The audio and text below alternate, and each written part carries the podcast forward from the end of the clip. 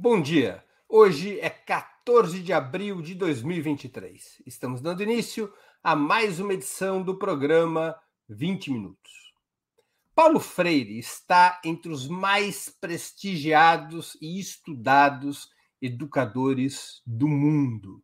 Pernambucano de Recife, nascido em 19 de setembro de 1921, sua obra passou a ser uma referência pedagógica, tanto por seu conhecido método de alfabetização, quanto por sua crítica à chamada educação bancária, que era o conceito pelo qual Freire abordava o tipo de ensino marcado pelo simples depósito de conhecimentos na cabeça dos alunos por seus professores.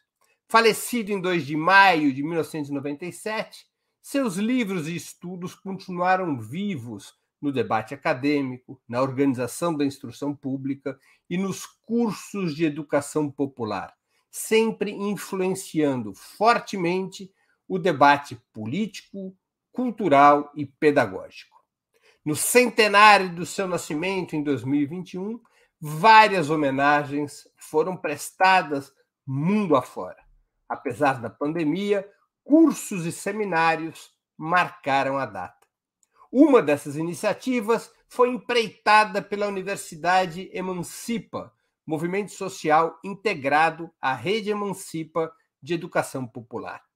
Em parceria com a Universidade Federal do ABC, foi promovido o curso 100 anos de Paulo Freire, Esperançar em Tempos de Barbárie. Desse curso, realizado entre agosto e outubro de 2021, nasceu uma coletânea de 32 capítulos, recentemente publicada pela editora Elefante, com o mesmo título do curso, Paulo Freire e a Educação Popular, Esperançar em Tempos de Barbárie. Uma das organizadoras do curso e da obra será nossa convidada de hoje, a historiadora Joana Salem. Suas colegas de empreitada foram Maíra Tavares Mendes e Daniela Mussi. Graduada pela Universidade de São Paulo, com mestrado em Desenvolvimento Econômico pela Universidade Estadual de Campinas e doutorado em História Econômica também pela USP, Joana é professora e uma das principais dirigentes da Rede Emancipa, além de integrar a bancada das quartas-feiras do programa Outubro, exibido ao vivo a partir das 19 horas no canal de Ópera Mundi. Já vamos começar.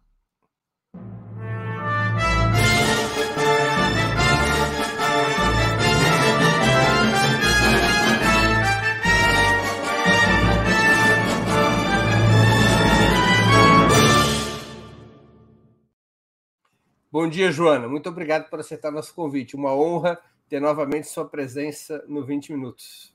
Bom dia, Breno. Bom dia a todos. Eu que agradeço o convite e a oportunidade de falar desse livro.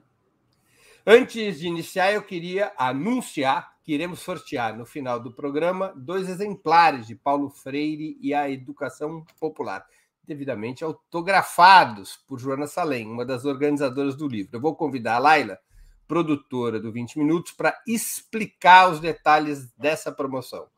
Bom dia, Laila. Conte para a nossa audiência, por favor, quem poderá ganhar os brindes e como. É, bom dia, Breno, Joana, obrigada pela parceria. É, pessoal que já acompanha sabe é, como funciona. Para quem está chegando aqui pela primeira vez, é, participa da dinâmica no final do programa quem fizer um super chat ou super sticker no chat ao vivo do YouTube. No YouTube tem um botãozinho de cifra no chat ao vivo, lá você pode contribuir com seu super chat ou super sticker. Só vale para super chat, super sticker, não adianta fazer pix, nem outras modalidades, tá bom, pessoal? E aí no final do programa eu volto para a gente fazer o sorteio. Muito que bem. Então é isso, pessoal. Dois exemplares autografados de Paulo Freire Educação Popular serão sorteados entre os que contribuírem com super chat e super sticker. Obrigado, Laila, e até o final do programa. Joana, por que a obra de Paulo Freire ganhou tanta repercussão e tão longeva no Brasil e no mundo? Bom, é, são muitos fatores e acho que o Paulo Freire se tornou uma pessoa muito famosa ainda em vida, né? É, tem pessoas que ficam célebres, famosas depois de morrer. Ele foi uma pessoa que conheceu em vida a sua própria fama e sua própria importância, digamos assim, né?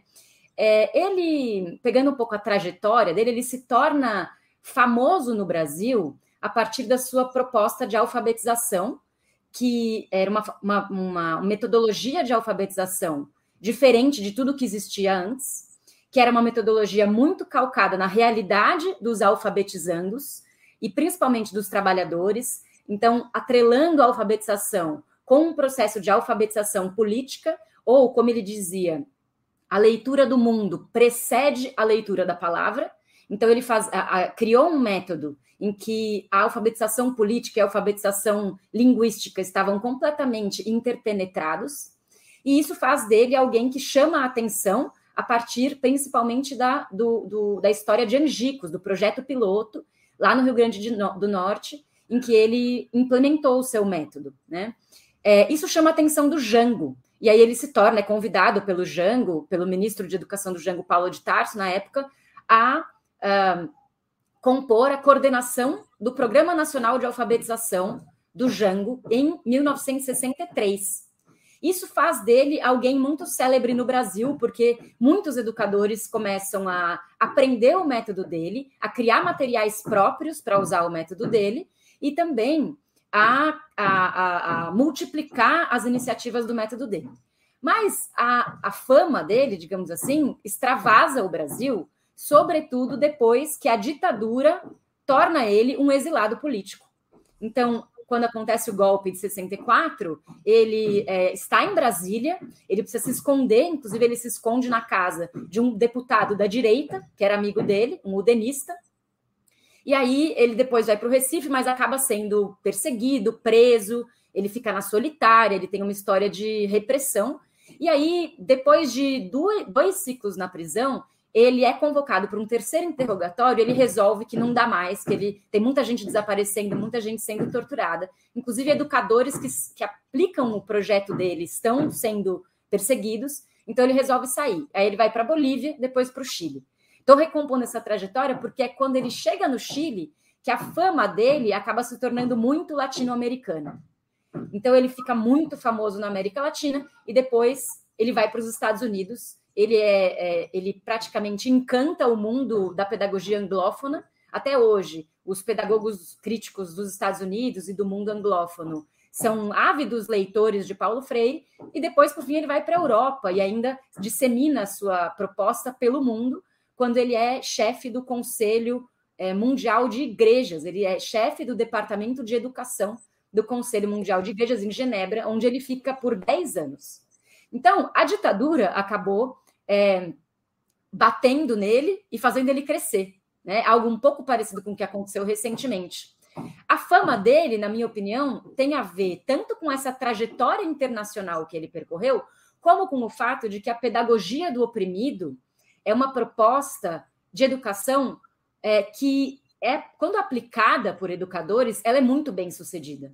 Né? Quando a pedagogia do oprimido é realizada é, no seu projeto, e não existe cartilha para isso, cada educador tem que criar autoralmente uma forma própria de aplicar a pedagogia do oprimido.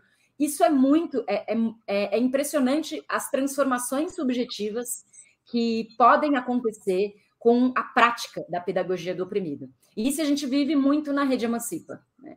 Então, eu acredito que a fama dele tem a ver com essa internacionalização e também com o fato de que a pedagogia dele é muito transformadora. E as pessoas que entraram em contato e praticaram a pedagogia deles se tornaram plenamente convencidas de que era um projeto coletivo, de que a pedagogia do oprimido é uma necessidade da luta social em diferentes partes do mundo. Né? E aí é, também essa, essa, esse imperativo da realidade, ou seja, o fato de que o Paulo Freire propunha no seio da sua pedagogia o olhar sobre a realidade e sobre a realidade local em que vai se dar um processo educacional faz com que essa pedagogia seja muito versátil. Na realidade, ela é uma forma de olhar a realidade e ela é uma forma de criar formação política, é, escuta coletiva e, e, reconexão entre as pessoas que participam, né? Uma reconexão humana e crítica das pessoas que participam desse processo é, para um sentido da vida. Né? É, parece uma coisa meio, talvez, piegas, mas é, é, de fato uma pedagogia que transforma o sentido da vida das pessoas e coletiviza o sentido da vida. Então, acho que isso é um dos fatores de sucesso também do seu pensamento. Quer dizer, não seria apenas pelo método de alfabetização, mas pelo conjunto da sua teoria pedagógica, a chamada com, pedagogia do sim, primeiro.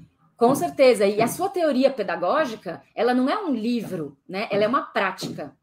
Todos os livros que o Paulo Freire escreveu, todos, sem exceção, são práticas. Não existe nenhum de livro dele que é assim, ah, eu li muito e daí eu escrevi uma obra acadêmica sintetizando uma literatura e tirando conclusões teóricas.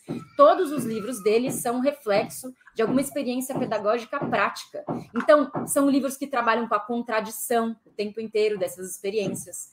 São livros muito realistas. E por isso que os educadores é, também conseguem se alimentar muito desses livros, porque são livros que mostram contradições da prática pedagógica numa sociedade opressora, da, da prática da pedagogia do oprimido numa sociedade opressora, que muitos educadores vivem, dadas as diferenças de realidade. E por isso as pessoas se identificam com o que ele escreve também. Né? E estava comentando até com a Laila, é, antes de começar, que ela falou pô, mas não tem tantas pessoas que conhecem a fundo o pensamento do Paulo Freire, embora o Paulo Freire seja muito famoso. Daí eu falei, de fato, o Paulo Freire ele é menos lido do que, do que é famoso, né? É, porém, o Paulo Freire se transformou numa espécie de cultura oral. As pessoas sabem os princípios básicos das ideias dele, muitas vezes sem terem lido o livro dele. Isso, de certa forma, é um pouco coerente, né? Porque ele está falando sobre cultura popular. E a cultura popular no Brasil ainda é muito oral, é talvez predominantemente oral. Então, o fato de que Paulo Freire tenha se tornado uma espécie de vertente da cultura popular dos movimentos sociais é também coerente com isso, né? De certa uhum. forma. Embora seja sempre bom que as pessoas leiam, claro.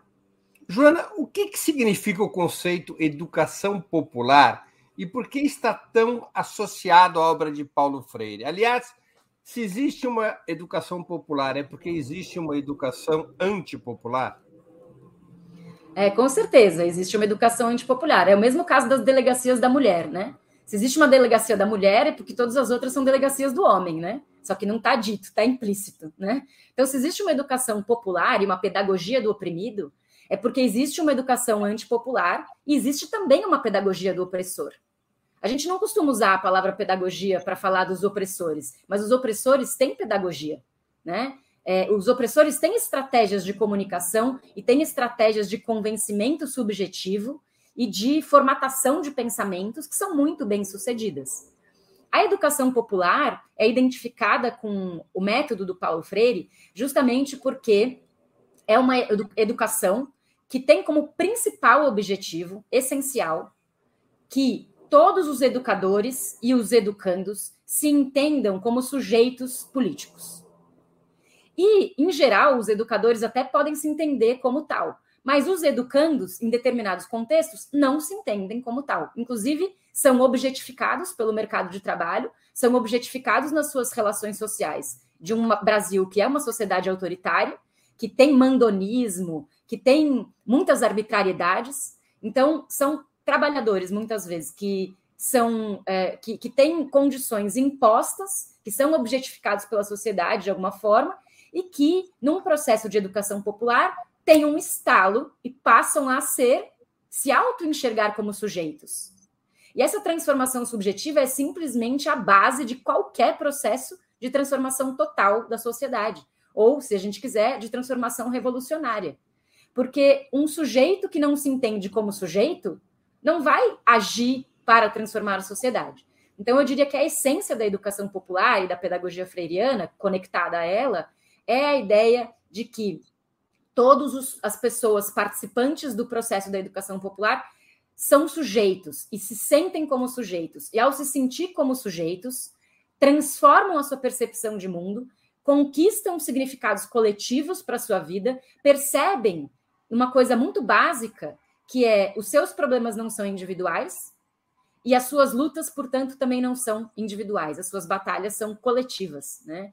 E isso, a pedagogia do opressor hoje é inteira baseada no neoliberalismo, na subjetividade neoliberal, na ideia de que se você está ferrado na vida, a culpa é sua, porque você é, não se esforçou o suficiente, porque você é burro, porque você não é, não é capaz. Né? Então, o neoliberalismo detona com a saúde mental das pessoas, detona com a subjetividade das pessoas. E a educação popular, ela, num processo de diálogo, num processo necessariamente coletivo de escuta, ela recompõe essa subjetividade no sentido justamente de criar e, é, e produzir ou, ou ampliar os sujeitos políticos da sociedade. E isso incomoda, obviamente, porque os sujeitos políticos vêm atrelados com a autonomia crítica, com a autonomia de pensamento, com o pensamento crítico sobre a realidade. Né? Então, acho que isso incomoda também por causa disso, porque vai quebrar as hierarquias convencionais da sociedade capitalista. O Paulo Freire, quando vai desenvolvendo o seu método, ele se contrapõe e o faz explicitamente ao que ele chama de educação bancária. O que, é exatamente educação bancária? Porque muita gente que ouve sobre Paulo Freire sem ler Paulo Freire é, entende essa, essa expressão de muitos modos, né? Até há quem entenda que isso tem alguma coisa a ver com a atividade profissional dos bancários. O que, que é educação bancária e por que, que o Paulo Freire deu tanta ênfase em se contrapor a esse conceito? esse conceito é uma metáfora, né? É, não é literal. É, e o Paulo Freire valoriza muito as metáforas populares. Ele fala muito sobre como a linguagem popular acontece na base de metáforas muito inteligentes. Então, acho que ele também busca criar algumas metáforas para produzir esse tipo de diálogo. A educação se chama bancária, ou a educação tradicional, porque é a ideia de que o professor é, deposita conhecimento e depois saca esse conhecimento na prova. Né? Por isso que a ideia do depósito e do saque. Por isso que a educação é bancária. Né? É, é uma relação de troca desigual e, e, e de e quase instrumental. Né? Uma troca instrumental, em que o professor deposita um monte de conhecimentos numa cabeça vazia e depois verifica se aqueles, aquela pessoa consegue devolver aquele conhecimento igualzinho ao que ele falou. Né? Então, essa é a lógica da educação bancária. A educação bancária está em toda parte. Né? É muito difícil quebrar a educação bancária. Mesmo para as pessoas freirianas que é, têm uma prática pedagógica freiriana, que participam de movimentos com pedagogias freirianas, como a educação bancária é a pedagogia dominante, é a pedagogia dominante, a pedagogia da classe dominante, quebrar isso não é tão simples, não é um mero ato de vontade, porque todos nós, ou a maioria de nós, em alguma medida, em algum momento da nossa trajetória escolar e universitária, passamos por um processo de educação bancária, que é extremamente conteudista e que tem a ver com essa memorização é, desprovida de significado na vida concreta das pessoas. Então, não é ruim o conteúdo, né? Isso é uma interpretação ruim também que pode se fazer do Paulo Freire. O conteúdo não é ruim, o conteúdo é bom. Mas o conteúdo, ele precisa estar atravessado por uma relação dialógica conectada com a realidade, conectada com o sujeito educando, com o sujeito é, que está na, no banco dos alunos, né? Tanto é que o, o Paulo Freire fala muito sobre didocência, que é a ideia do discente-docente ou da, da, do educando educador sempre como uma via de mão dupla, né? Então o discente ele é também portador de determinado conhecimento, ele não é uma tábula rasa, como pensa a educação bancária, e ele oferece repertórios para o professor. Os professores freirianos têm por obrigação estarem disponíveis para aprender com seus alunos. E isso é uma atitude de humildade. Né? Você tem que estar disponível para aprender e você tem que estar disponível a dizer que você não sabe quando você recebe uma pergunta que você não sabe. Porque a ideia da educação bancária coloca o professor como aquele que sabe tudo, absolutamente, é o dono, é o proprietário do conhecimento. Né? E na educação freiriana não é assim. O professor também ignora e o aluno também sabe. Então ele quebra essas hierarquias, um pouco na lógica da microfísica do poder, né, do Foucault. É, ele quebra essas hierarquias nas relações moleculares, né? E isso também tem uma certa eficiência no que diz respeito à possibilidade de difusão dessa pedagogia.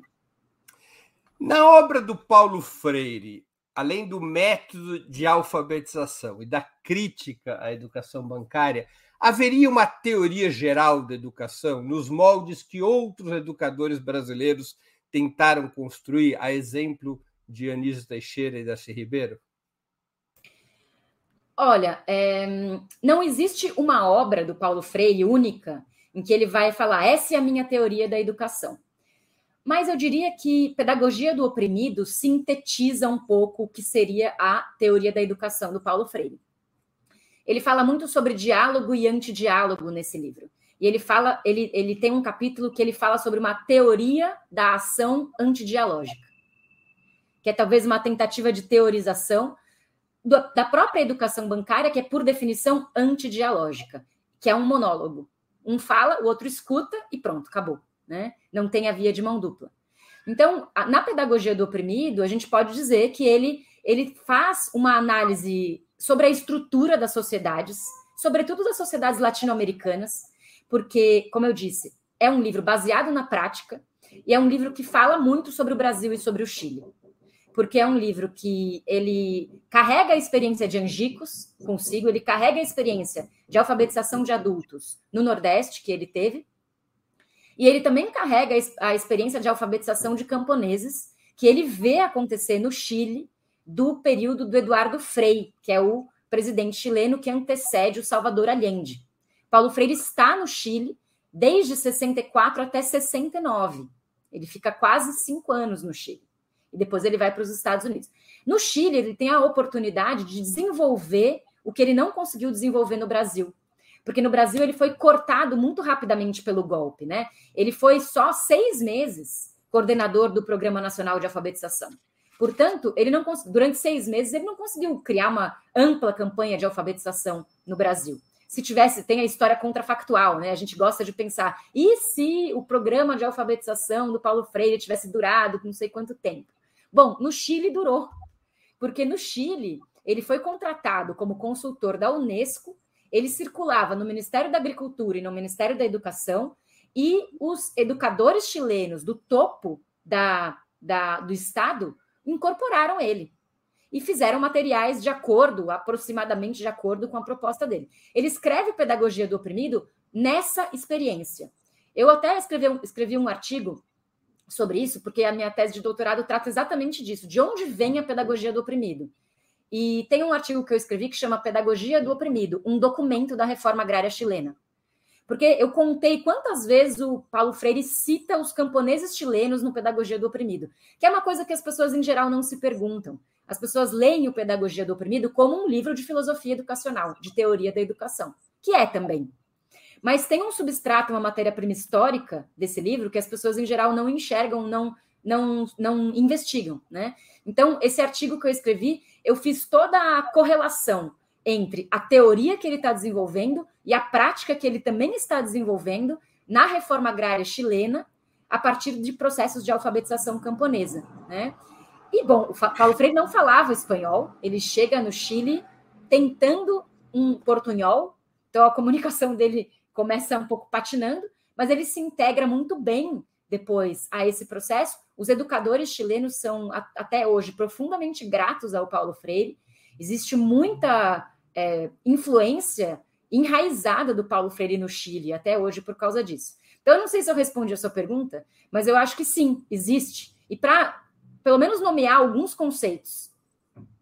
O conceito da teoria antidialógica, que no caso da pedagogia do oprimido, correlacionada com a reforma agrária, ele compara muito com o latifúndio, né? Então ele fala do latifúndio como antidiálogo, né? Ou o antidiálogo na estrutura econômica. Ele não é, ele é um pensador profundamente dialético. Muitos acusam ele de idealista.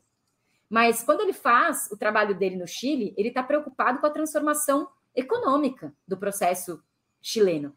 Então ele inclusive tem uma, um artigo no livro Ação Cultural para a Liberdade, em que ele fala do latifúndio, ou melhor, do assentamento como uma unidade cultural o assentamento como uma unidade cultural para trabalhar a, educação, a pedagogia do oprimido.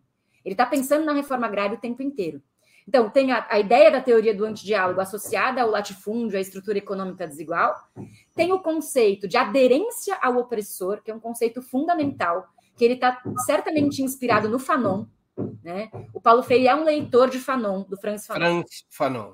Isso, ele é um leitor do Franz Fanon, que é um martinicano importantíssimo, que escreve Sim, um livro importante na, na década de 50, chamado Pele Negra, Máscaras Brancas. E o Paulo Freire é um dos primeiros leitores de Fanon no Brasil. Ele cita Fanon várias vezes na Pedagogia do Oprimido. E o Fanon está preocupado com os efeitos psicológicos da opressão e com a internalização psíquica do opressor que acontece no oprimido. E o Paulo Freire cria, é, associado ao Fanon, o conceito de aderência ao opressor, que é como que a pessoa que vive uma experiência de opressão tem como seu principal objetivo se tornar um opressor também. Ou então é fatalista em relação a essa opressão e acredita que tudo bem ser oprimido, que a vida é assim, que não, não tem outra saída, não tem alternativa. Então, esse processo de aderência ao opressor é um conceito importantíssimo do Paulo Freire, super atual, e também um conceito super importante para os educadores, que é o conceito de alienação da ignorância. Esse ele desenvolve num ensaio chamado Extensão ou Comunicação, que ele escreveu para os técnicos agrícolas chilenos. Saiu em espanhol primeiro, né? E esse ensaio, ele fala sobre a aderência, sobre a ignorância da, da a alienação da ignorância, que é basicamente aquela pessoa que está tão habituada a um processo educacional bancário, ser o educador de um processo bancário ou um técnico do processo bancário, que ele está alienado da sua própria ignorância. Ele ignora que ignora. E isso é um dado de alienação profunda. A pessoa que acha que sabe tudo, ela está muito errada, né? Todo mundo que acha que sabe tudo está muito errado. Então é um processo de alienação. A alienação da ignorância é o fenômeno que incorre sobre o professor, ou professor tradicional, o professor bancário, que acredita que detém todo o saber, né? E na verdade não. Não dá para saber tudo nem comprando um livro por dia na Amazon. É, eu quero só lembrar que no livro Paulo Freire Educação Popular tem um artigo do Jacques Chonchol, exatamente é, o título do artigo é Paulo Freire e sua ação no Chile, que aborda boa parte do que a, a Joana está nos contando sobre as atividades do educador brasileiro naquele país entre 64 e 69. O Ângelo Brigato Esther eh, contribuiu com o Superchat, agradeço ao Anjo, vai participar do sorteio no final do programa. Ele pergunta qual a principal crítica à obra de Paulo Freire? Bom, então muitas críticas. Ele é uma pessoa muito criticada, como todas as pessoas que criam teorias e práticas relevantes, né? É, digamos que para começar na crítica que vem da direita, que é mais fácil, né? A direita acusa o Paulo Freire de fazer um processo doutrinador para a rebelião ou para o comunismo, né? É, de uma forma bastante irresponsável, digamos, né? Porque na realidade é tudo ao contrário. Então a direita, a crítica da direita, a gente está um pouco familiarizado já, porque o Paulo Freire nos últimos tempos foi muito caluniado, e, e, a crítica passa por isso, por dizer que ele é um doutrinador marxista, é, que ele quer impor uma ideologia nos seus educandos, que o método de alfabetização dele, na verdade, é um método de recrutamento para guerrilha, né? Então, eu não sei nem se a gente pode chamar isso de crítica, porque é um pouco no campo da calúnia, né? Mas existe, está aí circulando, a gente não pode ignorar, a gente tem que também responder a isso. Porque muitas pessoas desavisadas vão, vão comprar essa ideia assistindo youtubers por aí, né? E é importante a gente estar preparado para desconstruir essa ideia. É, talvez o mais interessante seja o debate do Paulo Freire dentro do campo progressista, porque ele foi criticado no campo progressista. É, ele foi criticado no próprio Chile é, por alguns setores do marxismo chileno que acreditavam que ele era um idealista, ou que ele privilegiava as mudanças subjetivas, que ele privilegiava, privilegiava a subjetividade em relação às mudanças da estrutura econômico-social. Acontece que essa crítica que foi feita para ele diretamente, né? Vou dar até contar uma anedota sobre essa crítica. Em 1971, o Paulo Freire, que está morando em Genebra já, ele volta para o Chile o Allende é presidente, e ele é convidado pela Marcela Garrardo, que é uma das suas grandes amigas chilenas, a ir para o Instituto Pedagógico da Universidade Católica do Chile para realizar uma entrevista. Essa entrevista está publicada num documento e até analisei ele, essa entrevista, na minha, na minha tese de doutorado. Essa, esse grupo de estudantes de pedagogia chilenos que vão receber e entrevistar o Paulo Freire são muito marxistas, são muito comunistas. E tem uma certa predisposição a achar o Paulo Freire idealista e a criticá-lo. Então, a primeira pergunta que fazem sobre ele, para ele, é a seguinte: Paulo Freire, por que, que no Pedagogia do Oprimido você não fala em proletariado, burguesia e luta de classes? E dá para perceber, lendo a resposta do Paulo Freire, que ele fica muito indignado com essa pergunta, muito. Ele fala assim: ora, é, existe classe social no meu livro, e o meu livro é inteiro sobre opressores e oprimidos. Eu não achei que fosse necessário explicar que quando eu falo opressores e oprimidos na sociedade capitalista, eu estou falando de classes sociais, como se fosse uma, é uma obviedade, né? Você está me perguntando uma obviedade. É quase como você não interpretou meu livro corretamente. Então, existia uma certa crítica dogmática ao Paulo Freire, porque ele não é panfletário. Porque ele não fala as coisas dentro da, das palavras da cartilha. Então, o, o comunismo de faceta mais dogmática criticava ele porque achava que oprimidos e opressores era muito vago, era coisa de humanismo cristão, né? Inclusive, ele é um, um cristão é, super sincero, né? Ele sempre diz que os, os, diálogos, tem isso no YouTube, inclusive, ele falando, os diálogos que ele teve com Marx nunca o impediram de prosseguir os diálogos que ele tem com Cristo. Né? Então, ele é um legítimo, genuíno marxista cristão. E eu acredito que essa tradição do marxismo cristão tem um patrimônio de educação popular que é impressionante, que é a gente precisa aproveitar como movimento social, como esquerda brasileira, né? Então, tem esse tipo de crítica. Ah, o Paulo Freire serve para qualquer coisa. O Paulo Freire você pode aplicar, é, por exemplo, no Chile falava, ah, o Eduardo Frei, que é um democrata cristão anticomunista, aplicou o Paulo Freire, né? Então é qualquer coisa, qualquer setor político pode falar, falar que está aplicando o Paulo Freire. Mas aí tem os debates de que tipo de instrumentalização outros setores políticos que são mais conservadores ou que são até é, anticomunistas fazem do Paulo Freire. E aí eu tenho um exemplo muito atual para nosso debate brasileiro. A nova BNCC, a Base Nacional Comum Curricular, que tem uma matriz neoliberal, também é utilizada em debates pedagógicos atuais das fundações das grandes empresas que estão patrocinando esse trabalho, esse processo, né, como uh, pedagogia que tem uma permeabilidade, que tem uma, uma, flexibilidade, uma flexibilidade, e com isso eles reivindicam em alguns momentos o Paulo Freire. O Paulo Freire é instrumentalizado hoje no Brasil pela educação neoliberal. Por quê? Como o Paulo Freire pro, propõe um processo pedagógico que não é rígido, é um processo pedagógico profundamente espontâneo também. Ele tem planejamento, ele tem método, mas ele depende da interpelação do outro, né? O processo pedagógico freiriano precisa da interpelação do outro para acontecer. É, uma, uma boa aula que tem um método freiriano é aquela que o professor é, nem sempre acerta o tempo que ele vai é, organizar porque quer dizer que os alunos participaram muito, o professor errou o tempo do cronograma de, do, do tempo da aula. No final, isso é um bom sinal, porque ele foi interpelado, e isso é bom, né? Porém, essa, digamos, é, a palavra flexibilidade é muito neoliberal, eu não queria usar ela, né? Mas essa espontaneidade do processo pedagógico freiriano, ela é instrumentalizada pela educação neoliberal a partir da educação flexível. Ah, vamos fazer no novo ensino médio itinerários formativos. E aí cada escola decide o que fazer. Né? Nossa, isso tem uma capacidade de instrumentalização do Freire que não é pequena.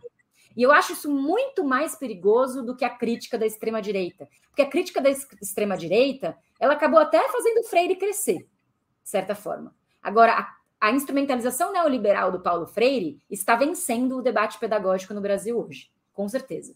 Então, tem novo ensino médio, tem Base Nacional Comum Curricular, que instrumentalizam o Paulo Freire, numa perspectiva da flexibilidade neoliberal, para gerar mão de obra precária, para um mercado de trabalho em frangalhos, que é o brasileiro. Isso é um problema que a gente tem que conversar sobre. Temos mais uma pergunta de um espectador, Joana, do Silvio Davi Passiornik. Contribuiu com o Superchat, vai participar do sorteio no fim do programa. Agradeço ao Silvio. Por que, aparentemente, o prestígio de Paulo Freire é maior fora do Brasil, por exemplo, na França? Eu não saberia medir se é maior ou não, mas com certeza é, o, o desprestígio do Paulo Freire é maior no Brasil. Então, assim, o Paulo Freire é mais criticado e odiado dentro do Brasil do que fora. Então, como a gente recebe as mensagens de fora mais na chave do prestígio do que do desprestígio, parece que ele é mais prestigiado lá fora. Mas ele também é muito prestigiado aqui, né? Tem muitos, tem uma massa de educadores no Brasil que reivindica Paulo Freire, é muita, muita gente. Teria que fazer uma pesquisa de, é, de fôlego para identificar quantos educadores do Brasil têm como referência o Paulo Freire, mas não é pouca gente. E é por isso que incomoda, né? Porque o Paulo Freire é sim uma influência. Qual que é o problema no Brasil? É que muitas vezes os professores que têm uma influência freiriana não encontram condições materiais para aplicar, para produzir pedagogias freirianas nas suas realidades. Porque estão sobrecarregados, né? Os professores ganham mal, eles têm que dar aula em três, quatro escolas. Eles não têm tempo de preparar a aula, eles têm que dar 50 horas aula por semana.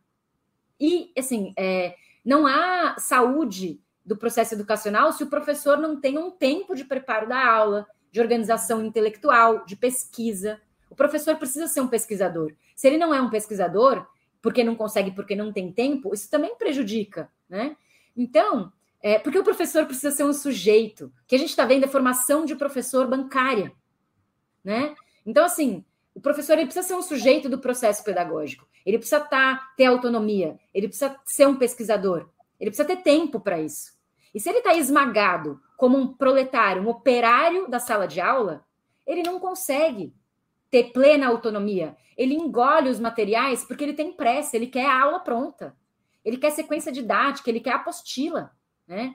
Então, o, o cara pode até, ou a cara pode até ser freiriano, mas ele está tão pressionado pela realidade que ele precisa de uma aula rápida, ele não tem tempo de fazer um processo de, de autonomia de pensamento ele mesmo. Então, eu acho que é, o Paulo Freire é muito prestigiado no Brasil, mas não existem as condições materiais de trabalho adequadas para que os professores pratiquem a pedagogia freiriana na sua realidade. E sim, ele é extremamente prestigiado lá fora. Sempre bom lembrar que o Paulo Freire é um dos. Tá no, um, é o maior brasileiro, é o brasileiro que tem a maior número de citações em currículos universitários do planeta. Né? Tá o Paulo Freire e o Foucault ali, assim, sabe? É desse tamanho que ele é. E a gente precisa é, dimensionar mesmo isso. Joana, você já se referiu um pouco a isso, mas eu vou detalhar a pergunta. Quais eram as referências teóricas e pedagógicas de Paulo Freire. Vozes da direita gostam de carimbá-lo como marxista, como um perigoso comunista. Qual era sua vertente cultural e ideológica? Você já disse que ele era um marxista cristão, mas eu queria que você nos contasse um pouco mais sobre as referências de Paulo Freire. Ele é, leu muito Fanon, né? Sem dúvida, o Fanon é uma grande influência para o pensamento do Paulo Freire. É, para quem não conhece o Franz Fanon, tem edição nova do Pele Negra Máscaras Brancas, que é um livro que é profundamente influenciador do Paulo Freire. Acho que a gente entende mais o Paulo Freire quando a gente lê esse livro, né? Inclusive porque no Brasil as relações de tensão racial são muito parecidas com essas que são descritas no livro do Fanon. Né? Ele está falando sobre colonialismo, sobre as dinâmicas do poder do colonialismo, e ele faz um debate que é dialético entre economia e cultura. Depois posso falar mais sobre isso. O Paulo Freire também tem uma amizade, uma referência, embora uma divergência, com Ivan Illich, que é um pedagogo que vira, um filósofo da educação, que é, acho que se não me engano, austríaco, não me lembro a, a origem dele na Europa, mas ele vive no México, quase se mexicanizou e mora em Cuernavaca onde o Paulo Freire visita é, e tem um diálogo constante. O Ivan Illich é anarquista e ele tem uma ideia de desescolarização que hoje em dia acho que é super polêmica e eu diria que é completamente equivocada para a nossa realidade, mas o Paulo Freire se inspira muito do diálogo com Ivan Illich. O Paulo Freire é um leitor de Eric Fromm, que fala muito sobre a amorosidade do processo subjetivo, né? Essa parte mais sentimental que os marxistas às vezes não gostam, né? Mas que faz muito sucesso entre os educadores, muito sucesso. Então essa ideia de discutir o papel do amor na pedagogia do oprimido vem muito de uma discussão do, filosófica do Eric Fromm, que pensa no, na, nas, na importância dos oh. sentimentos para a subjetividade O Ivan, só uma coisa, o Ivan Illich, eu, por, um, por uma coincidência, eu tive a oportunidade de entrevistá-lo nos anos 90. Ele era um crítico feroz do modelo pedagógico soviético. Um crítico, ele era austríaco, nasceu em Viena, é um crítico feroz da pedagogia soviética.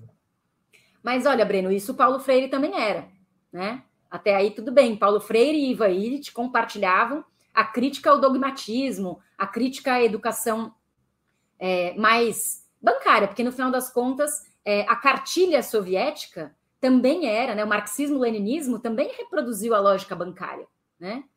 É, então, mas eles tinham muitas divergências, porque para o Paulo Freire a escola pública era muito importante, era estratégica. A escola pública, e para Emancipa também, não é à toa que os cursinhos do Emancipa estão, funcionam nas escolas públicas. Né? A escola pública é um espaço estratégico, tão estratégico quanto as fábricas. Né? A escola pública no Brasil, para o Paulo Freire, era um espaço muito estratégico. A gente não vê mais fábrica no Brasil, quase, né? Mas escola pública a gente ainda tem para fazer a disputa política. Então, assim, é, o, o, Paulo Freire também tinha outras referências, né? É, ele era um, um leitor é, muito amplo. Ele vai se tornar marxista ou vai se influenciar mais pelo marxismo quando ele está no Chile. É, quando ele ainda. Bom, e claro, tem os pensadores brasileiros, né?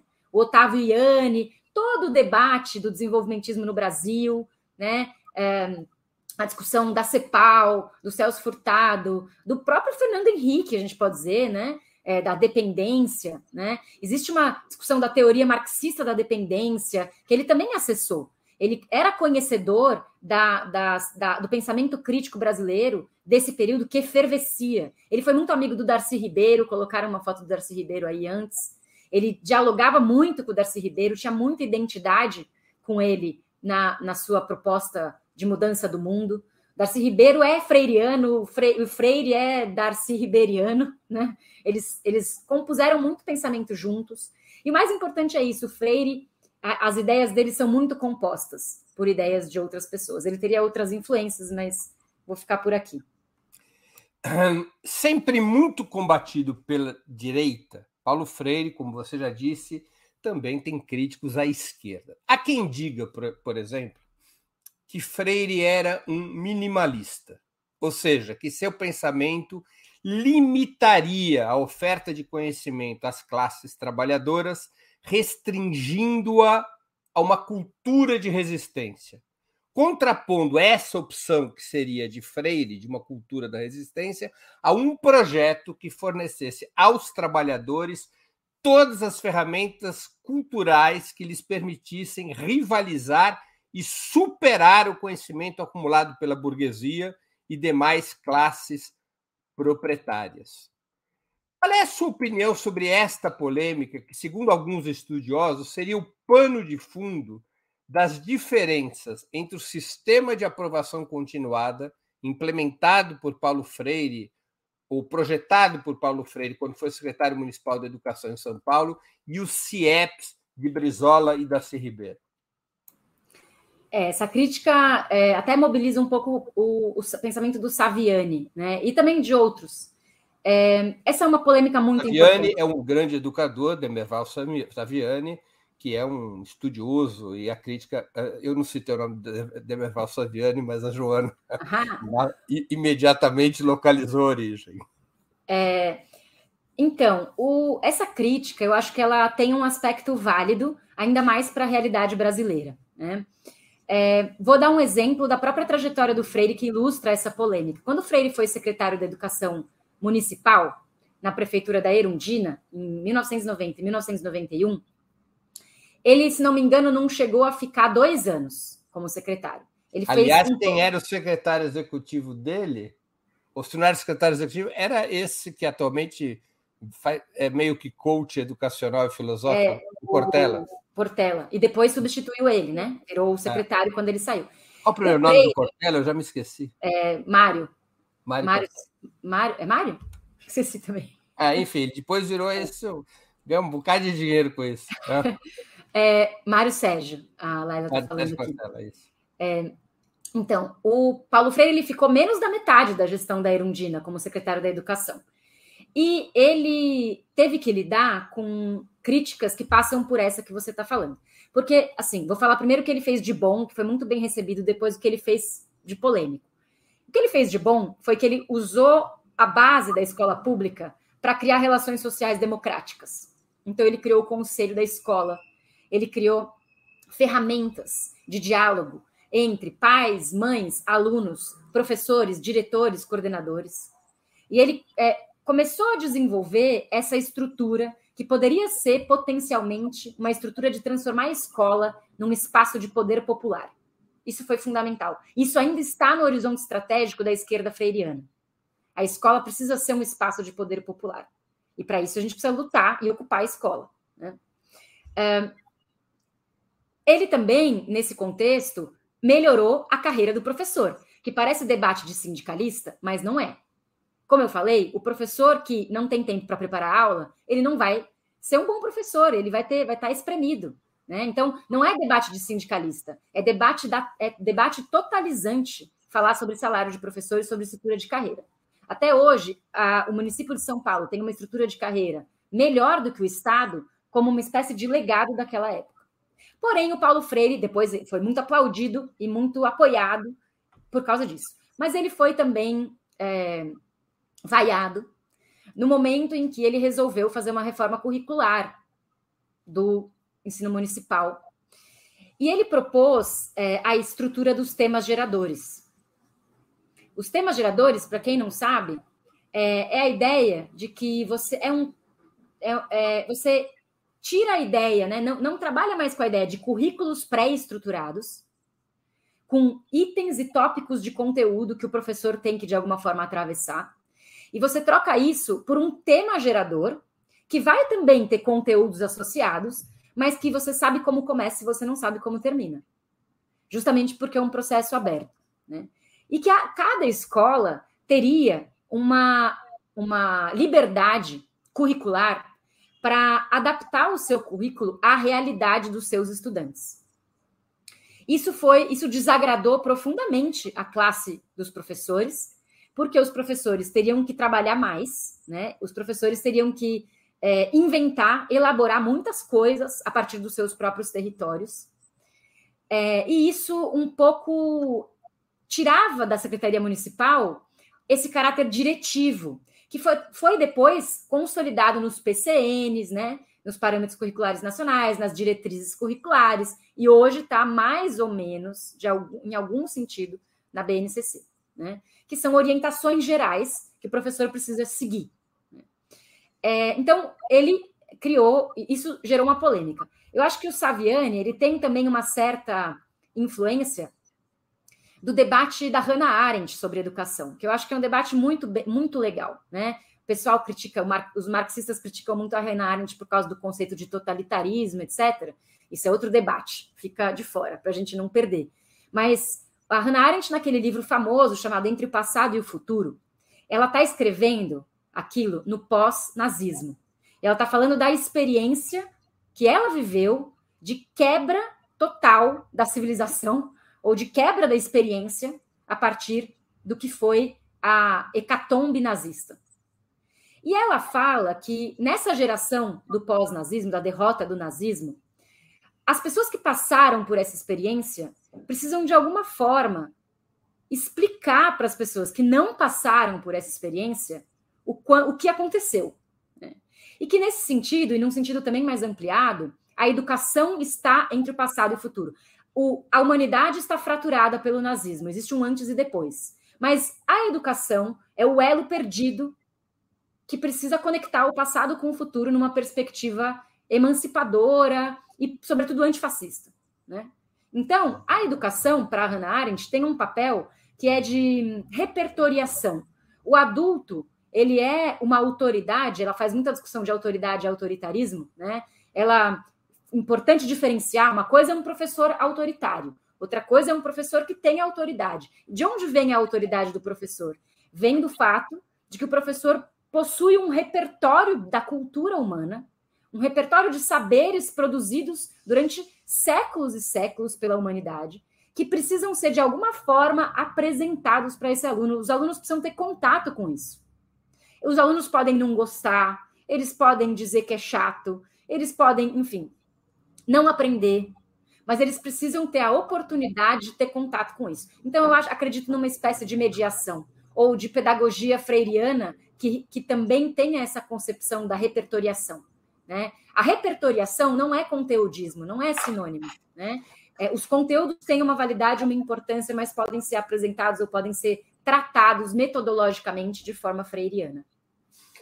Houve uma reação do Demerval Saviani, especificamente a uma entrevista do Paulo Freire, onde ele dizia que para os alunos das classes trabalhadoras, a geografia do seu bairro era mais importante que a geografia do mundo. E o Demerval responde duramente a essa entrevista. É...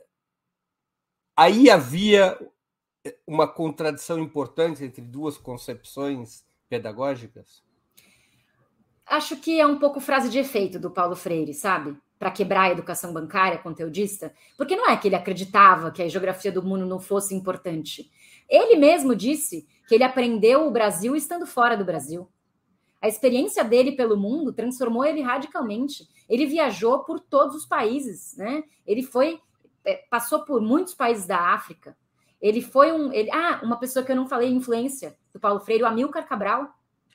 Ele foi para Guiné-Bissau, ele foi para Moçambique, aliás, Moçambique, é, foi para Moçambique, ele foi para é, para Cabo Verde, né? Ele passou por muitos países que estavam em processo de luta anticolonial para ensinar sua pedagogia, para propor metodologias. Entrou em contradições com esses países também, muita contradição, porque ele achava que esses países tinham que fazer uma alfabetização na língua local.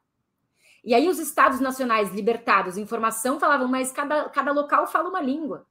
A única forma de nós nacionalizarmos o país, de criar uma nação, é com a língua do colonizador, que é a única língua que todo mundo fala. E daí o Paulo Freire criticava, falava, não, não pode usar a língua do colonizador para fazer alfabetização, porque a língua do colonizador é colonizadora. E aí tem uma polêmica que ele explica no Cartas a Guiné-Bissau. É um livro também de troca de, de correspondências com os educadores de lá.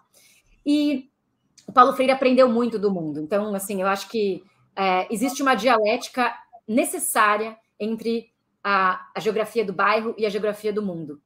E sem essa dialética, né, ficar só na geografia do mundo também é ruim, porque precisa ter uma mediação com a geografia do bairro.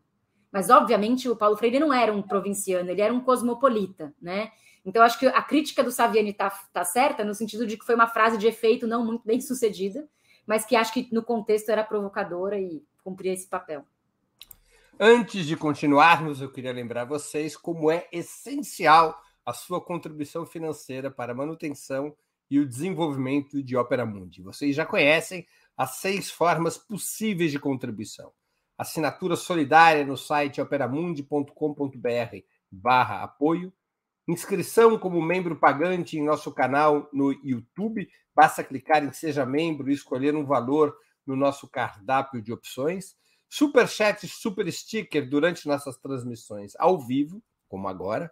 Valeu, valeu demais quando estiverem assistindo aos nossos vídeos gravados e o Pix a qualquer momento. Nossa chave no Pix é apoie.operamundi.com.br. Vou repetir, nossa chave no Pix é apoie.operamundi.com.br. Além dessas seis formas de contribuição, lembre-se sempre de dar like, de clicar no sininho, de compartilhar nossos programas com seus amigos e nos seus grupos. Quem ainda não estiver inscrito em nosso canal, essa é a hora de fazê-lo. A mais eficaz de todas as armas contra as fake news é o jornalismo de qualidade. Apenas o jornalismo de qualidade coloca a verdade acima de tudo. E esse jornalismo que a Opera Mundi busca oferecer todos os dias depende da sua contribuição, do seu engajamento, do seu bolso. Não importa o valor com qual possa ou queira contribuir, será sempre muito bem-vindo, será sempre muito útil à nossa manutenção e desenvolvimento. Lembro que hoje teremos dois brindes espetaculares para quem contribuir com a Opera Mundi. Dois exemplares de Paulo Freire e a Educação Popular, devidamente autografados por Joana Salem, uma das três organizadoras do livro, Dois exemplares, portanto, serão sorteados entre os que contribuírem com super chat ou super sticker. Portanto, façam sua contribuição, além de ajudarem a Opera Mundi a se fortalecer como um jornalismo que coloca a verdade acima de tudo, também estarão concorrendo a uma obra fundamental, obrigatória a leitura dessa obra. Aqueles que não forem sorteados, comprem o livro. É um livro para quem quiser conhecer não só a obra, mas as experiências práticas a partir da obra de Paulo Freire é um livro fundamental. Joana, o livro Paulo Freire e Educação Popular relata várias experiências realizadas a partir dos ensinamentos freirianos. De alguma maneira, e você já citou um pouco isso, mas eu queria que você aprofundasse de alguma maneira, sua metodologia, metodologia de Freire, seria um contraponto não apenas à educação convencional, bancária, mas também aos métodos que historicamente foram seguidos pelo movimento socialista, pelos países socialistas, pelos partidos comunistas que se inspiravam na Revolução Soviética? Sim, Breno, com certeza. É uma proposta alternativa de trabalho popular que é diferente da tradicionalmente construída por uma cultura política de tipo comunista mais stalinista. O Paulo Freire é uma antítese do stalinismo, né? É, então, é, o Paulo Freire, inclusive, vai chamar isso de, vai chamar o stalinismo ou vai chamar a postura do militante marxista, que é também, em alguma forma bancária, de colonialismo revolucionário.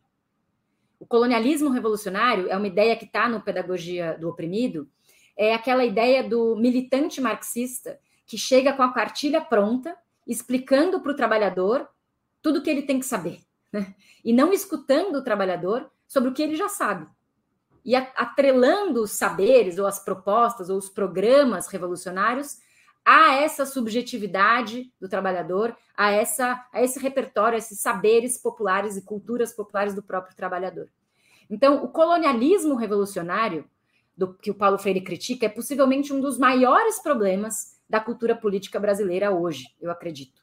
Eu acho que o Paulo Freire é muito importante para que a esquerda também proceda os seus processos de autocrítica. Né? Isso tem a ver com uma cultura política que, que é muito laudatória, que muitas vezes é autoproclamatória e que muitas vezes é, é, é tipo de cartilha, né? É a cartilha. E eu acho que a ausência de trabalho de base bem feito no período dos governos PT tem muito a ver com isso. Tem a ver com uma ideia de que uh, o que faz o governo é suficiente para o trabalhador automaticamente aderir. É uma ausência de percepção sobre como existe uma pedagogia do opressor. E a pedagogia do opressor está em toda parte, né? A gente fazendo uma paráfrase do Marx, né? O Marx dizia a ideologia dominante é a ideologia da classe dominante. A pedagogia dominante é a pedagogia da classe dominante. E se não houver uma pedagogia contrária a essa, que faça o seu trabalho, não é possível haver um movimento de resistência que se autossustente de maneira mais ou menos é, independente a partir da subjetividade crítica do, da população. Né? Então, não é à toa que a gente vive essa enxurrada de fake news. Né? O Paulo Freire falava sobre analfabetismo e analfabetismo político também. Né? Só é possível que uma quantidade tão grande de pessoas acredite que o Brasil está à beira de virar um país comunista, porque existe uma ausência de compreensão sobre o que é o comunismo. Né? E aí eu não estou falando de uma perspectiva, é, sei lá, panfletária, né? Estou falando do que é no dicionário, né? no que o Aurélio diz que é comunismo, não que o Marx diz que é comunismo, né? no que a enciclopédia uh, diz que é o comunismo. Então, é, existe uma, um certo analfabetismo político existe uma alfabetização instrumental da população brasileira, né? E uma ausência de trabalho de base, uma ausência de é, presença nos territórios periféricos desse processo popular de mobilização que a pedagogia freiriana promove. Eu acredito que a pedagogia freiriana é hoje uma das principais ferramentas e metodologias de mobilização popular que a esquerda tem nas suas mãos. Eu não consigo imaginar, na verdade, como a esquerda pode criar trabalho de base, criar metodologia de trabalho popular sem conhecer o que é a concepção freiriana da pedagogia do oprimido. Porque a pedagogia do oprimido é versátil, né? Ela, ela pode ser aplicada, ela pode ser realizada em todos os contextos possíveis. Ela depende da autonomia dos sujeitos envolvidos e do pensamento crítico. Então, eu acho que é, o, o, Paulo Freire podia ser mais utilizado e podia é, talvez se contrapor e ser uma alternativa de referência a essa lógica mais dogmática, mais cartilha pronta, que muitas vezes a esquerda é, nem percebe que está realizando. E na rede Emancipa, Breno, a gente vive isso toda hora, toda hora. Porque a nossa cultura é bancária, né? A nossa cultura brasileira é da educação bancária. Porque é muito comum militante do movimento estudantil que tem essa coisa verborrágica, né? Muitas vezes, e eu digo isso como alguém que foi militante verborrágica do movimento estudantil, que chega falando, falando, falando, falando, falando né? dando instruções, dizendo o que, que é, tudo pronto. Né? Pode até ser que a pessoa esteja certa, né? mas a metodologia é a chave. Você pode chegar à conclusão da, de tudo aquilo junto com alguém ou sozinho. Se você chegar à conclusão de tudo aquilo junto com alguém, vai funcionar. Se você despejar a conclusão sozinho, não vai funcionar. Porque a igreja neopentecostal está chegando a conclusões conjuntas com a, a sua base. Está criando formas de engajamento, de envolvimento das pessoas. Né? A pedagogia do opressor é muito bem sucedida. Joana, qual era a relação de Paulo Freire com o pensamento de dois educadores soviéticos relevantes, eh, Lev Vygotsky e Anton Makarenko? Havia relação entre o pensamento de Paulo Freire e desses dois eh, pensadores sobre educação, sobre a pedagogia na União Soviética, lembrando sempre, por exemplo, que o Darcy Ribeiro considerava que a maior experiência pedagógica da história foi aquela construída pela União Soviética nos anos 20 e nos anos 30, tanto em termos de universalização do ensino, quanto em termos de construir uma cultura nas, nas classes trabalhadoras que jamais havia sido visto antes. Né? É, pausou um pouquinho no final, mas eu escutei a pergunta. É, então, o, o, eu não conheço muito o Macarenco, não conheço o pensamento dele, nunca li, e nunca vi o Paulo Freire citá-lo. Então, eu não tenho certeza, acho que talvez ele não tivesse tanto contato assim, né? Ou ele tinha e não, não, não, não citava. É, o Vygotsky faz parte daquele cânone da pedagogia moderna, né? É, é, daqueles pedagogos que, que ali da virada 19, 20, e que participaram de uma, de uma espécie de superação de um pensamento pedagógico restrito às, às elites. Então, o Vygotsky, a gente pode colocar ele dentro de uma compreensão da pedagogia moderna, que é quando as classes trabalhadoras passam a ingressar na pesquisa dos educadores, ou do, dos, dos cientistas da pedagogia, né? E as classes trabalhadoras passam a ter ali um papel relevante superando sistemas de educação ultra-elitistas do século XIX, né? É, o Vygotsky é um linguista, né? Ele tem muito essa preocupação com a semiótica, com a teoria da comunicação. E nesse sentido, sim, é, muitos pedagogos desse, desse campo da pedagogia moderna influenciaram o Paulo Freire, mas o Paulo Freire pega eles para ir além, né? Aquela ideia de subir no ombro. Então ele sobe no ombro para ver mais longe, né? É, eu acho que é, na parte da questão semiótica ou da comunicação, que é uma ciência que o Vygotsky domina, né, é, é muito importante o, o que é comunicação né, para o Paulo Freire. Então, sem dúvida, o Paulo Freire absorve a ideia de que é, o processo educacional precisa necessariamente ser um processo de comunicação. Precisa ser um e a comunicação precisa ser dialógica, né? não é uma transmissão de rádio. Você não pode substituir um professor por um rádio, né? É, a comunicação precisa ser dialógica. Então, acho que nesse campo da semiótica, da teoria da comunicação, tem aí alguma influência, né? E claro, eu concordo com você, para fazer a ressalva em relação à resposta anterior, que os sistemas educacionais soviéticos produzidos na primeira década da Revolução foram profundamente revolucionários, é, socialmente democráticos, importantes, mas depois o processo vai se enrijecendo. Perfeitamente. Jona, por que, que o verbo esperançar é relevante no legado de Paulo Freire? Porque o Paulo Freire é um crítico do fatalismo. Então, ele era bom em neologismos e ele transforma a ideia de esperança num verbo. Porque a esperança não pode ser igual à espera. A esperança não pode, não pode acontecer de maneira passiva. É, e também o esperançar ele é uma palavra que unifica, então, essa ideia de teoria e prática, de praxis, né? Porque é impossível você se engajar num processo de luta, qualquer que seja, se você não tem alguma perspectiva de que aquilo que você está fazendo está transformando a realidade. E aí eu não estou falando assim que a gente tem que acreditar na revolução socialista para começar a fazer qualquer coisa, né? Inclusive porque está difícil, né? Acreditar na revolução socialista. É difícil. É, mas que a sua ação tenha um efeito transformador concreto sobre a realidade que você atua. Isso é o processo do esperançar. É impossível produzir mobilização social se não houver algum tipo de esperança de que aquela mobilização vai ter transformação concreta. E por isso o ato de a, a esperança precisa ser posta em movimento. E é um pouco por aí que a gente trabalha na rede Emancipa também. Eu vou aqui ler três perguntas de espectadores nossos é, e você sinta-se livre para responder como achar melhor. Alguns temas, eventualmente, você já se referiu. O Caê Cavalcante, que é membro do canal, ele pergunta: Joana Salem, por que Paulo Freire não foi ou não é referência para o MEC até hoje? O Denilson Feitosa Sancho, que contribuiu com o Superchat. Por que os governos de esquerda, conjuntamente com a classe trabalhadora, não se disputa a guerra cultural dentro das escolas. E, finalmente, o João Carlos Meirelles Ortiz também contribuiu com o Superchat.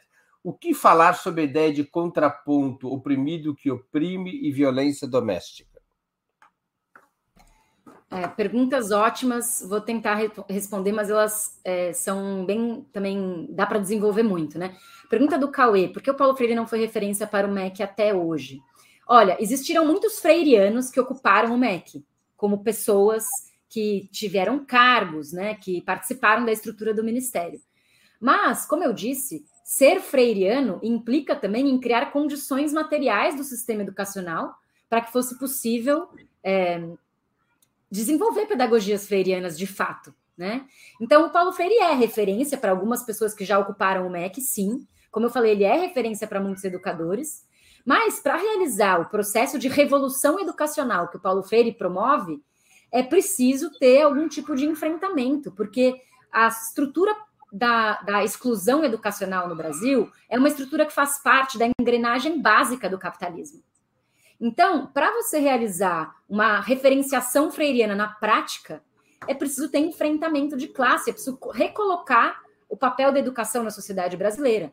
Eu acredito que os governos do PT, quando promoveram as cotas, é, muito sutilmente apontaram para um processo de democratização, cujo efeito foi maior do que o imaginado, e de, é, sobretudo, é, ampliação da educação superior para todos, inclusive, sobretudo, para negros e indígenas, né, para pessoas não brancas, num país com exclusão racial radical. Então, acho que não que isso seja né, freiriano, mas a, a, a expansão dos espaços da educação superior com certeza abriram espaço para um processo de transformação subjetiva que carrega algo de freiriano nas suas características, né? Quando a negritude ocupa os bancos da universidade, começa a fazer pesquisa numa perspectiva do pensamento social negro, isso transforma a sociedade muito, né? Então tem um efeito em cadeia dessa transformação que tem a ver com a, a transformação das subjetividades políticas em, é, em escala cada vez maior, né? é, a Rede Emancipa foi uma das lutadoras por cotas, né? Desde a sua formação, contribuiu com essa luta por cotas sociais e raciais. Aí o Denilson perguntou por que os governos de esquerda, conjuntamente com a classe trabalhadora, não se disputa a guerra cultural dentro das escolas. Bom, é, existe uma certa clivagem entre o que são governos de esquerda e o que é a classe trabalhadora, né? Infelizmente, nem sempre esses, esses dois polos, esses dois sujeitos da sua frase estão sintonizados ou estão em harmonia, né? Nem sempre os governos de esquerda estavam em diálogo com as classes trabalhadoras, embora pretendessem estar, né? É, mas essa disputa das escolas é exatamente o que a Rede Emancipa faz. Então, eu queria só, muito sumariamente, explicar é, a ideia que a gente trabalha nos nossos cursinhos populares. Né? A Rede Emancipa surgiu em 2007. Lá se vão ali é, quase 15, é, quase 16 anos. Né? E nós temos cursinhos populares que funcionam em escolas públicas e que têm como principal objetivo é, dois objetivos. Primeiro, criar um movimento social em defesa da democratização da universidade ou de universidades populares. Né? Então, o principal objetivo da Rede Emancipa é usar a estrutura de um cursinho popular para criar um movimento social em rede, e nós temos já mais de 60 cursinhos. Em 2019, a gente tinha 20 mil estudantes inscritos. Né? Então, a gente tem uma estrutura grande, por isso, que, por isso que esse livro é grande, esse livro é grande porque tem muita gente que faz relato de experiência do seu local de trabalho popular na rede Emancipa, e a gente faz uma certa disputa das escolas. Infelizmente, a gente é só um movimento, né? É, é, é seria muito importante ter a estrutura dos governos para fomentar e para patrocinar também esse processo. Então, é, o trabalho da Rede Emancipa, para quem quiser conhecer mais, pode entrar no Instagram, arroba Rede Emancipa. Atualmente, nosso site está em manutenção, mas o Instagram é uma rede social que é muito usada. E é, se você quer saber se tem Emancipa na sua cidade também, é possível enviar uma direct, uma mensagem para o Instagram da Rede Emancipa Geral. E nós estamos em muitas cidades. E nós realizamos essa disputa da escola, né? Então, é, fica aí o convite para se integrarem à Rede Emancipa também. Por último, o que falar sobre a ideia do contraponto do oprimido que oprime? É essa ideia que eu comentei, do, da aderência ao opressor, né? É, tem aquela frase famosa: quando a educação não é emancipadora, o sonho do oprimido é ser opressor. Né, que é a frase que o Paulo Freire, uma dessas frases que o Paulo Freire é, fala que ficaram famosas, né? Então, se a educação não é emancipadora, o sonho do oprimido é ser opressor, e existe uma série de é, hierarquias, tanto de gênero, como de raça, como de classe, entre outras, né? que são é, multiplicam ou que sobrepõem opressões. Né? Então, evidentemente que se a pedagogia dominante é a pedagogia do opressor, é também comum que o oprimido vá reproduzir essa violência. Tem um conceito muito bom da Marilena Chauí, que é a ideia de sociedade autoritária, né? E é, como que o autoritarismo é um efeito em cadeia também, né? Então, o patrão dá um esporro no empregado, o empregado chega em casa. Empregado é uma, uma sorte, né? O trabalhador que não tem carteira assinada, na maioria das vezes, ele chega em casa, o homem dá um esporro na mulher, a mulher dá um esporro no filho, né? Existe uma certa cadeia de violências, de autoritarismos mal resolvidos na sociedade brasileira. Uma das primeiras pesquisas que o Paulo Freire fez, quando ele trabalhava no SESI, em Recife, foi sobre violência doméstica. É, vale a pena dar uma olhada. E ele trabalhou com os os trabalhadores que atuavam no SESI, que eram alunos no SESI, e fez um estudo sobre qual era o nível de violência doméstica nessas casas. E ele vai extrair uma série de conclusões sobre a estrutura social brasileira com base na ideia da violência doméstica. Né? Então, a pedagogia do oprimido é também uma, uma espécie de metodologia de combate à violência doméstica, com rodas de escuta, inclusive. Joana, nós temos uma última pergunta de um espectador nosso, a gente já está caminhando para o fim, pessoal, contribuam agora com super chat, super sticker porque logo mais vem o sorteio. O Victor Pipolo, que contribuiu com o Superchat, ele faz uma pergunta curiosa. Pode-se falar em influência de Platão na obra de Paulo Freire? Nossa, Breno, eu não sei. Eu não faço a menor ideia. Eu nunca li uma nota ou uma referência direta do Paulo Freire ao Platão. É, mas acho que acho que não, porque... Eu acho que o Paulo Freire é uma oposição à ideia é, dos filósofos. É, porque ele é muito realista, né? É, e essa ideia do mundo das ideias, enfim, é, eu tem, se bem que tem a caverna de Platão, a ideia de se sair da, da, da alienação, né, do escuro da caverna. Talvez tenha alguma associação a, possível a isso, mas não sei se foi uma referência direta, eu, eu desconheço. É verdade. Joana, estamos chegando aqui ao fim da nossa conversa. Eu queria te fazer duas perguntas que eu sempre faço aos nossos convidados e convidadas antes das despedidas. Qual livro você gostaria de sugerir aos nossos espectadores? É a primeira pergunta. A segunda, qual filme e ou série poderia indicar a quem nos acompanha? É, bom, uh, eu gostaria de indicar um livro que eu li no ano passado, que se chama Mayombe. Eu não sei se vocês conhecem. Esse livro, inclusive, se tornou, alguns anos atrás, um, o primeiro livro de um autor africano como leitura obrigatória da FUVEST, que é o vestibular da USP. Pepetela né? angolano. É, é, o Pepetela é o autor do livro, e o livro se chama Mayombe. Essa capa dá a entender que é ao contrário, né? É, a capa, é a capa não é boa. É, o, o, o Pepetela é o autor do livro, né? Mayombe é o nome de uma floresta na Angola. Só para que, na qual... Pepetela é um grande autor angolano que na, na, safra de escritores africanos que começaram a chegar no Brasil ainda nos anos 80, ele foi o primeiro, aquele que teve maior repercussão aqui. É um grande escritor, um dos meus preferidos. Ele é Prêmio Nacional de Literatura em Angola, né? Com esse livro, inclusive. É um livro que foi publicado em 1980, mas ele foi escrito nos anos 70, justamente quando o próprio Pepe Tela fez parte da guerrilha do Movimento Popular de Libertação de Angola, MPLA, né? E é um livro sobre a guerrilha de Angola contra os portugueses, ou os tugas, como eles chamam, né? Contra os tugas.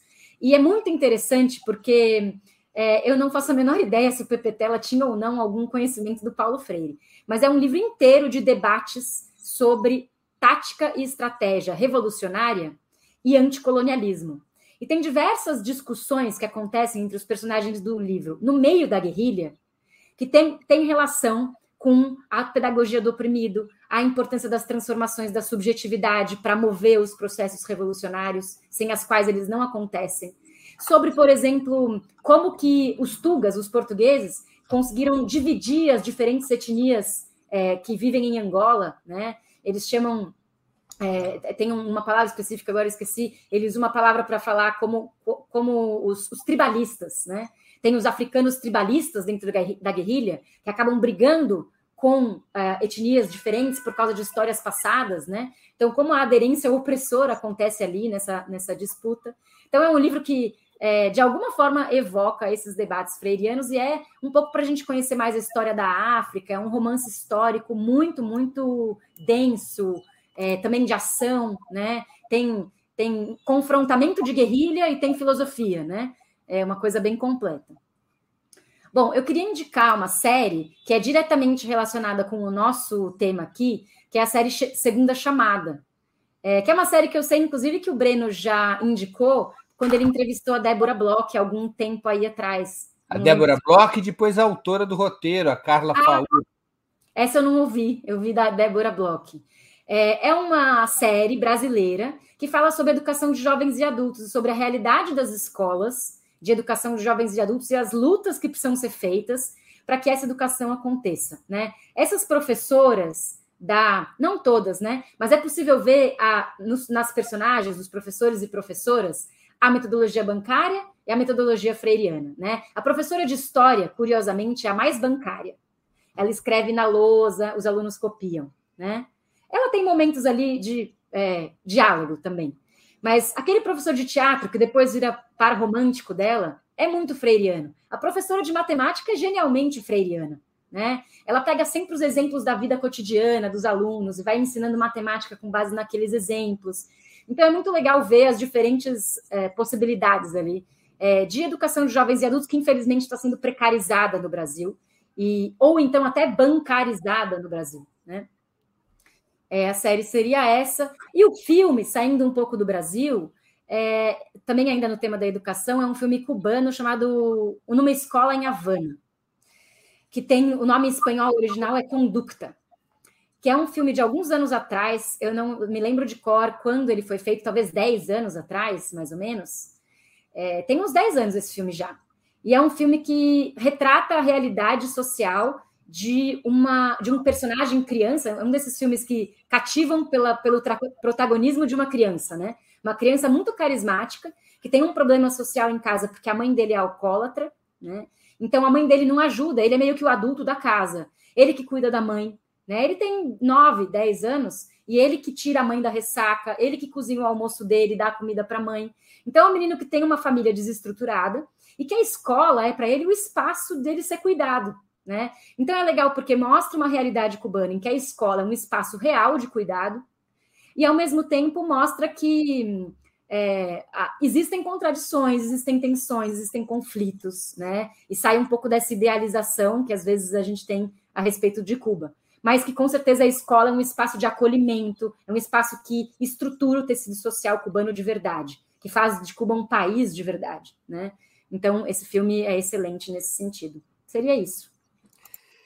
Muito bem, antes de encerrarmos, eu queria pedir que a Laila, produtora do 20 Minutos, se junte a nós novamente para o sorteio dos dois exemplares de Paulo Freire e a Educação Popular. Laila, quem receberá os dois exemplares devidamente autografados por Joana Salem? Joana Salem é uma das três organizadoras do livro.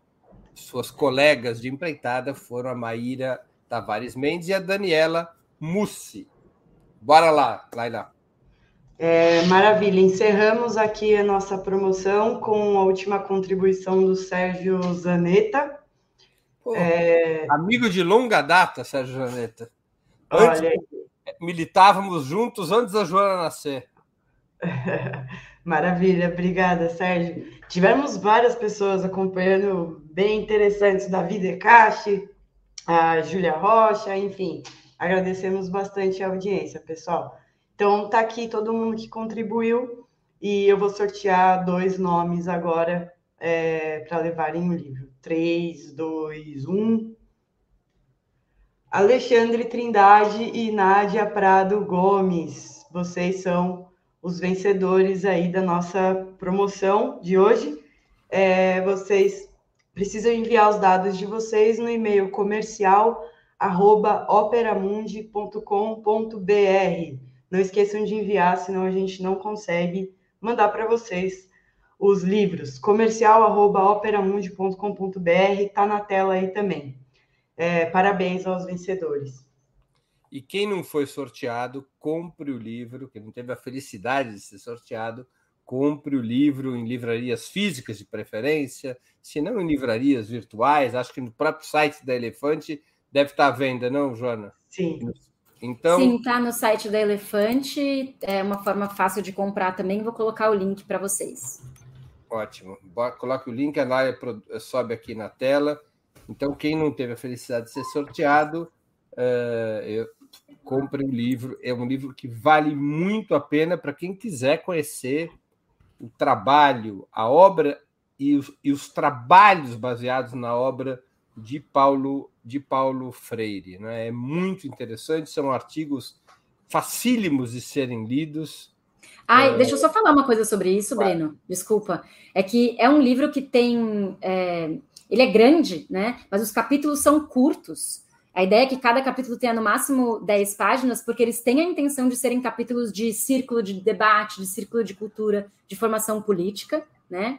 E ele também é grande porque ele teve essa, essa roda aberta de autorias, né? Então, são muitos capítulos que são de autoria coletiva, por causa desses trabalhos coletivos de educação popular, além de pesquisadores de ponta que entendem muito de Paulo Freire ou até que viveram com o Paulo Freire e escrevem sobre. Tem um artigo muito interessante do Moacir Gadotti, por exemplo, e da é. própria filha do Paulo Freire, a, a Fátima, filha, escreve no livro.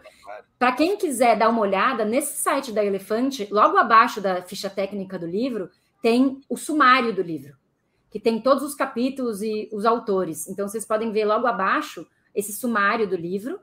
Aqui a introdução, né, que chama Alimentar a Atenção Criativa entre Educação Popular e Universidade, que é assinado por nós, organizadoras. E, em seguida, todo, todo o sumário que pode ser conhecido. Muito bem. Joana, o, o, a Isaura está perguntando se você assistiu o filme em alguma plataforma. Qual plataforma que foi? Ixi, eu vi no cinema. É, né? Ah, o Segunda Chamada, se não me engano, tá no, no Amazon Globoplay. Prime. Ah, no Globoplay. chamada no Globoplay. Já ia dar falar cubano, Talvez se procurar no, no YouTube ache, mas. É, eu vi no cinema já faz muito tempo. E, mas o, o Segunda Chamada está no Globoplay, bem lembrado pelo Breno, já ia falar errado. Muito bem. Joana, eu queria agradecer muito pelo seu tempo e por essa conversa tão absurdamente interessante e informativa para quem quer conhecer a obra, o legado de Paulo Freire. Muito obrigado por ter aceito o nosso convite. Obrigada a você, Breno, pela oportunidade. Seguimos esse debate. Muito bem. Também agradeço aos que assistiram a esse programa especial, aqueles e aquelas que puderam fazer contribuições financeiras ao nosso site e ao canal de Ópera Mundi no YouTube. Sem vocês, nosso trabalho não seria possível e não faria sentido. Um grande abraço a todos e a todas.